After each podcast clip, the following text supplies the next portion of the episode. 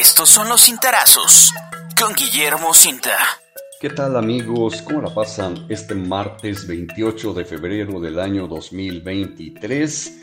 Deseo sinceramente que muy, muy, muy bien y que les vaya a todo dar. Estos son los cintarazos correspondientes a este día que he titulado Las burlas.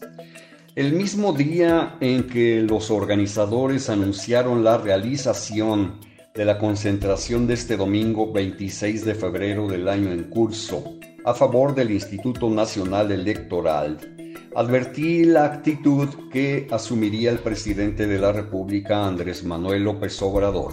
Escribí que el macuspano se burlaría de todos sin excepción buscando agredirlos y menospreciarlos durante la conferencia de prensa mañanera del día siguiente y no me equivoqué. No repetiré los insultos y descalificaciones externadas por AMLO porque su discurso es de sobra conocido entre quienes más o menos se interesan por la vida pública nacional y el desenvolvimiento cotidiano de sus más destacados miembros. Sin embargo, en incontables columnas he advertido que los larguísimos sermones ahí en las conferencias de prensa mañaneras no están enfocados a ellos, es decir, a los políticos, periodistas, empresarios, analistas, partidos, intelectuales, etc. No están enfocados del todo, sino hacia la clientela electoral del partido Morena. Ahí es donde López Obrador siempre busca impactar ridiculizar y endilgar mentiras a sus más recalcitrantes opositores. Es un discurso de odio capaz de incendiar comunidades enteras. La verborrea se dirige a despertar el estado emocional de quienes la escuchan. Antes de continuar, deseo darle mayor fundamento a la columna de hoy.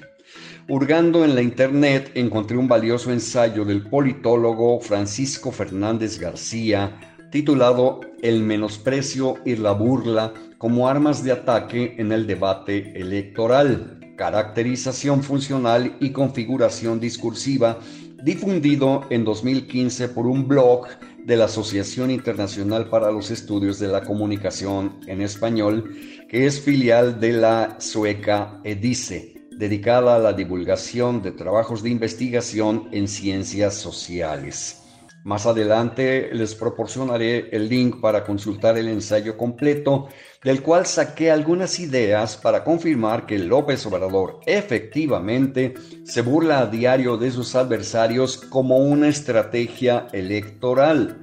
Su objetivo, insisto, siempre ha sido calar hondo entre su base clientelar, esa que está empadronada en los programas sociales de la Secretaría de Bienestar. Ahí es donde se genera la animadversión hacia los oponentes de la denominada cuarta transformación. Escribió el maestro Fernández García, aplicando su análisis al debate electoral español de 2012, porque ese trabajo fue elaborado por un catedrático ibérico, pero aquellos conceptos, aquellas reflexiones aplican cabalmente al caso mexicano.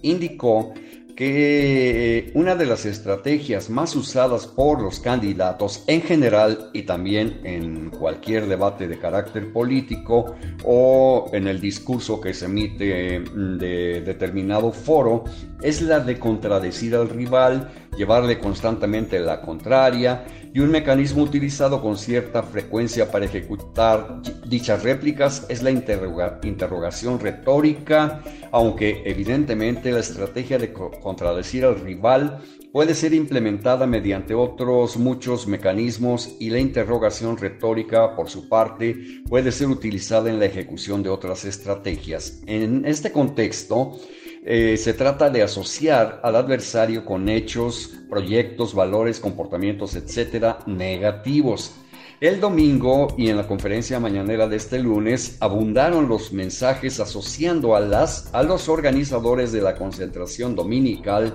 con el tristemente célebre Genaro García Luna y con quien fuera su superior jerárquico en el sexenio 2006-2012, Felipe Calderón. Entre los cientos de textos publicados por el sector oficialista en redes sociales predominó una idea esta marcha. Se trata de una narcomarcha y sus organizadores están vinculados con la delincuencia. Agarraron parejo. Eh, se trató también de atacar la credibilidad del adversario, afirmar que los organizadores carecen de credibilidad.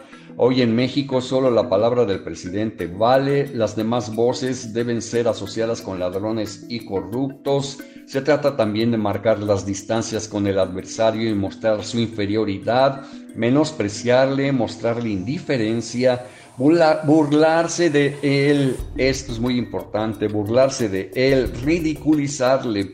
Casi toda la conferencia mañanera de este lunes tuvo este sello, aunque AMLO se burla de sus adversarios casi a diario, como también lo hizo este, este eh, martes.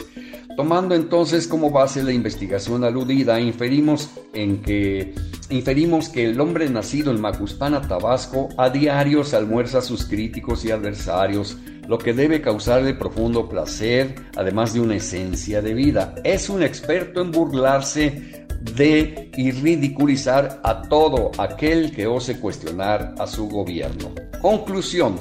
El menosprecio y la burla son las principales armas de ataque para AMLO y desde luego para quienes son los principales exponentes del morenista. A diario escuchamos, vemos y leemos acciones de contradecir y contradecir y contradecir y de criticar, criticar, criticar y sas y sas y sas adversario, aunque lo mismo, sinceramente, lo mismo hacen quienes anhelan quitar de la presidencia a López Obrador para ponerse ellos. Esa película la hemos visto durante muchísimos, muchísimos años. Sin embargo, debo acentuar lo siguiente, la actual polarización generada a partir del discurso presidencial consiguió una peligrosa inestabilidad social, la cual pudiera desencadenar un estallido de violencia en 2004 si las elecciones presidenciales no favorecen a tal o a cual candidato o candidata.